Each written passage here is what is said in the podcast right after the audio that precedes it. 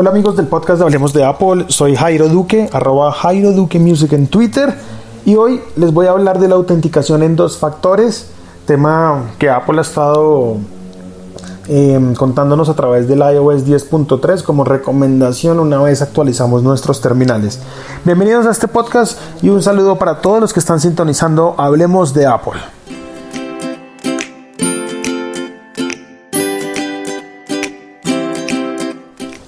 Activé en la mañana la autenticación en dos factores, tema que Apple a partir de iOS 10.3 ha, ha enfatizado muchísimo.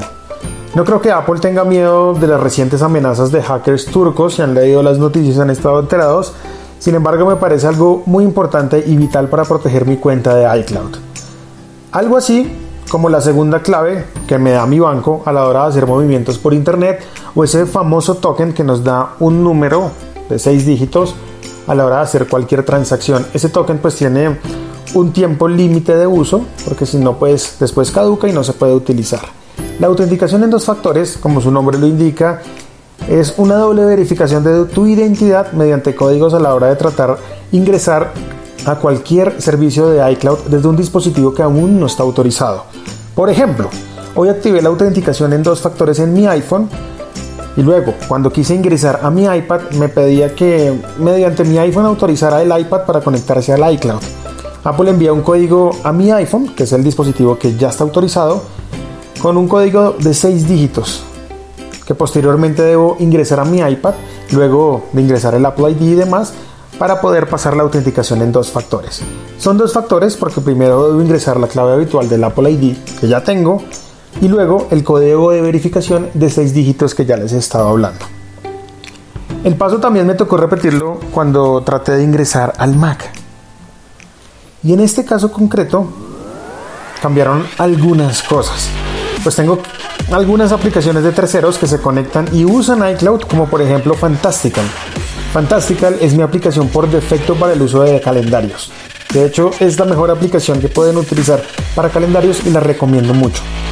En este caso concreto, debo crear una clave única para que Fantastical se conecte con iCloud, porque la clave que uso habitualmente, por supuesto, que no va a funcionar. ¿Cómo creo la clave única? Bueno, acá viene la pregunta. Antes que nada, es importante tener en cuenta que cada aplicación que quiera tener acceso a calendarios, recordatorios, contactos, mail o cualquier servicio de iCloud debe tener una clave única. Ojo a esto, esto no pasa con aplicaciones que utilicen iCloud como servicio de almacenamiento, como por ejemplo Ulysses que sincroniza mis libretas en iCloud o aplicaciones como Things que es para llevar tareas. Pues estas aplicaciones utilizan iCloud para guardar datos de sus propias aplicaciones y luego distribuirlos a través de los diferentes dispositivos de Apple. Para crear una clave única es necesario hacerlo, ojo a esto, desde el navegador. En mi caso utilicé Google Chrome e ingresé a appleid.apple.com. Allí puse mi ID de Apple y la contraseña y luego el código de verificación de dos factores que llegó a mi iPhone. Eso llega con una notificación, un pop-up dentro del teléfono, en donde uno debe darle primero permitir y luego sí podrá ver la visualización de los seis dígitos. En el momento que uno le va a dar permitir, también sale la ubicación de ese dispositivo que está tratando de ingresar a iCloud. Luego, en el apartado de contraseñas para aplicaciones, le di crear contraseña. Eso es ahí en esa misma página, luego de que ustedes ingresen a appleid.apple.com. Allí puse una etiqueta que referencie la aplicación para no saber a qué aplicación le está dando esa contraseña. Y en mi caso puse Fantastical y luego le di clic donde dice crear. Apple creará la contraseña única para esa aplicación y luego la usé para conectar Fantastical a los calendarios de iCloud. Esa contraseña que me dio Apple en el momento de darle crear. Del mismo modo, eh, deben hacer para conectar sus correos a iCloud.com en caso de que los usen en aplicaciones de tercero como Spark o Airmail. ¿Vale? Es de la misma manera que conecté Fantastical. Por ahora eso es todo en este podcast.